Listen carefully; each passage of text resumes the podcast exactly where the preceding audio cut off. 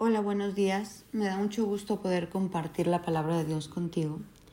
Y hoy quisiera invitarte a reflexionar sobre la luz. ¿Qué pasa cuando tú te haces una resonancia magnética? ¿Qué es una resonancia magnética? Pues esa resonancia ve partes de tu cuerpo que no se alcanzan a ver a simple vista. Y cuando tú traes algo por ahí, un dolorcito, una incomodidad, te hacen una resonancia magnética para ver qué hay ahí adentro igual una radiografía, igual una colonoscopía, ¿no? Cuando te meten un aparatito con luz para ver más allá de lo que nosotros alcanzamos a ver. Eso pasa en el área física, pues en el área espiritual es lo mismo. Dios es la luz del mundo y dice la palabra que el que lo sigue no tendrá que andar en oscuridad. Pero mucha gente no quiere venir esa luz dice la palabra, porque las obras son malas. Dios quiere ver que todos vengamos a esta luz, a esta resonancia espiritual, para poder ver también qué áreas en nuestra vida no están tan sanas, no están tan bien y poder cambiar eso que a la larga nos puede producir un dolor más grande, un, como un tropiezo mayor. Dice que en el Salmo 119, 105, la palabra es una lámpara que guía mis pies y una luz para mi camino. Jesús es la luz del mundo. Y cuando uno se expone a corazón abierto como en una resonancia magnética o en una radiografía, Él nos deja ver esos pequeños puntitos, esas cosas que están obstruyendo que nosotros sigamos avanzando en sanidad a la plenitud de vida que Él tiene para nosotros. Porque entre más sanos del alma, entre más sanos espiritualmente, más plenitud va a haber en cada uno de nosotros. Pero necesitamos venir a la luz, necesitamos acercarnos a la luz de Dios. En primera de Juan 1.7 dice, si vivimos en la luz, así como Dios está en la luz, entonces tenemos comunión unos con otros y la sangre de su Hijo nos limpia de todo pecado.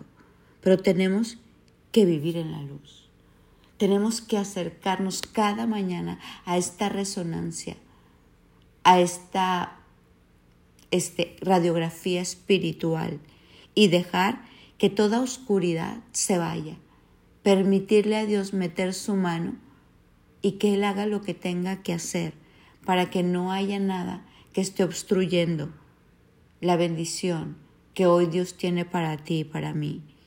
En Efesios 5:8 dice, antes ustedes estaban llenos de oscuridad, pero ahora tienen la luz que proviene del Señor.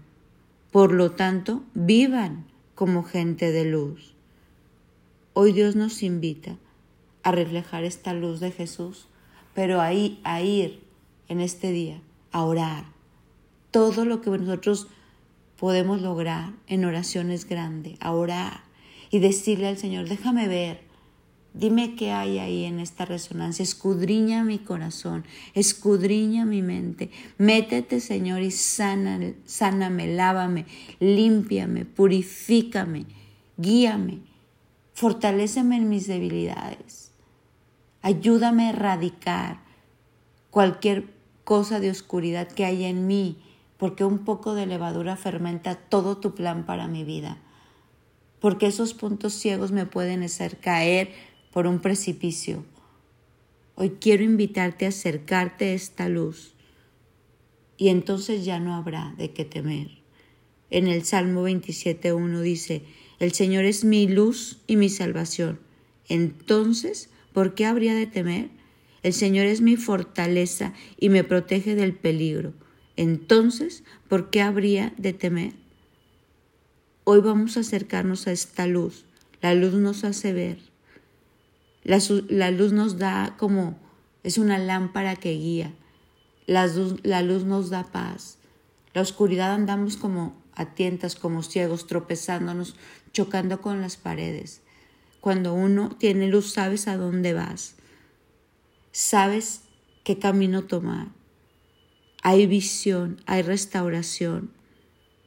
Hoy quiero invitarte a que cierres tus ojos y que juntos oremos y que podamos ver qué Dios nos está hablando, qué tratamiento nos da en esta resonancia espiritual, en esta radiografía para erradicar cualquier cosa que esté en lo profundo en tinieblas y poder caminar en la bendición de aquel que es la luz verdadera, de aquel que quiere llenarnos de alegría.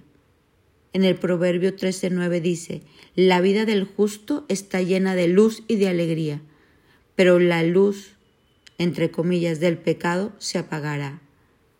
Hoy te invito a venir a la luz, a dejar que Dios haga su obra, a que te dé tu receta del día y a caminar como en transparencia, a caminar como en mediodía, llenos de luz, llenos de verdad, llenos de amor, de gozo, de paz, de paciencia, andando en el camino que Dios quiere que andemos a tiempo.